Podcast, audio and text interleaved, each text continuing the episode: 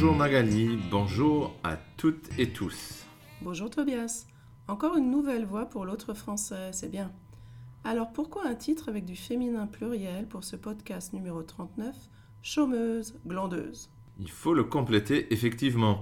Ni chômeuse, ni glandeuse, on parle ici des personnes handicapées. L'article qui nous a inspiré vient d'un blog attaché au journal Huffington Post. Il a pour titre Les personnes handicapées ne sont ni chômeuses ni glandeuses. Il est écrit par la mère d'un enfant handicapé en février 2020. Alors, chômeur, chômeuse, on connaît, c'est la personne qui ne travaille pas, euh, pardon, la personne qui cherche un travail. Le mot chômeur ne fait plaisir à personne. Il est même stigmatisant. Quoi Tu es toujours chômeur? On sent du reproche derrière. Le chômeur, c'est la personne qui n'arrive pas à trouver un travail ou qui peut-être ne veut pas trouver du travail. Et on se rapproche ainsi du second adjectif glandeur, glandeuse. Un glandeur ou une glandeuse, c'est la personne qui ne fait rien dans la vie. Arrête de glander, arrête de rien foutre, bouge tes fesses et trouve du taf. On est bien sûr dans du vocabulaire familier. Un taf, c'est un boulot, un travail. Dans cet article, on a affaire au coup de gueule d'une mère.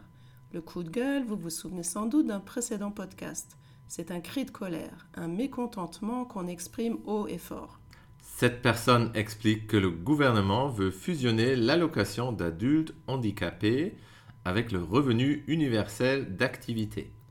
Une allocation, c'est l'argent que l'on reçoit de l'État. Il existe des allocations logement, des allocations familiales, on parle familièrement des allocs. Fusionner cet argent, mettre tout dans le même sac, c'est envoyer le message que tout le monde doit travailler, peu importe les raisons de l'inaction. Lève-toi et marche. Sauf qu'en fauteuil roulant, ça va être difficile. Oui, il y a énormément de cas de handicap, du handicap physique et au handicap mental, la liste est immense. Et c'est bien le problème pour le gouvernement, cela ne rentre pas dans les cases. Le handicap est un sujet au moment des élections. On va installer des rampes dans les écoles où les gens vont aller voter. Mais dès que le week-end des élections est fini, on enlève les rampes, ces facilités d'accès aux fauteuils roulants par exemple, et le sujet est à nouveau oublié. Alors, glandeuses les personnes handicapées? Mais oui, ce sont des feignasses. Elles passent leur journée à glander, à buller, joli synonyme, et à se tourner les pouces. Il y a pas mal d'expressions en français pour dire ne rien faire. Glander, buller, se tourner les pouces. Mais le problème pour les familles commence dès l'enfance. Comment trouver un établissement spécialisé pour accueillir les enfants qui ont besoin d'un accompagnement? Il y a beaucoup plus de demandes que de places disponibles. Comment imaginer alors que les entreprises soient prêtes à accueillir à bras ouverts des personnes handicapées?